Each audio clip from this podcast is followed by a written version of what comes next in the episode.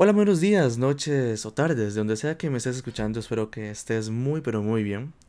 Y comentarte que por lo menos aquí en mi país, que es Costa Rica, hoy es el Día de la Madre. Hoy es el Día de todas las mamis. madre. La palabra madre. O alma mater, como dicen en Roma. La palabra madre, si nos vamos a la RAE, a la Real Academia Española, nos da una definición un poco fea. Objetiva, pero fea. Sin emociones. Seca. Así que yo les voy a dar mi definición de lo que para mí es una madre. O mi mamita, como les suelo decir. Para mí, mi madre es una parte fundamental de mí. Es mi compañera de viaje. Aquella que aguanta una y cada una de mis cagadas y aunque me regañe me enseña y me sigue acompañando día con día. Ella vela, se desvela, llora, sufre. Pero por sobre todas las cosas, ella ama. no se quería sin ella. Definitivamente no sería donde estoy.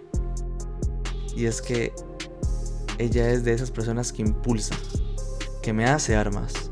Y aunque a veces me agobia, es para que yo dé más, más y más. Ella es mi compañera de viaje, mi aventurera, mi alma mater. Para mí es mi amor eterno. Para mí, ella es orgullo. Y no solo mi madre, porque madre no solo es la madre biológica directa, sino también mi abuelita. Para mí, ella también es orgullo. Soy totalmente orgulloso de ellas y no sé qué haría si compañía de ellas dos.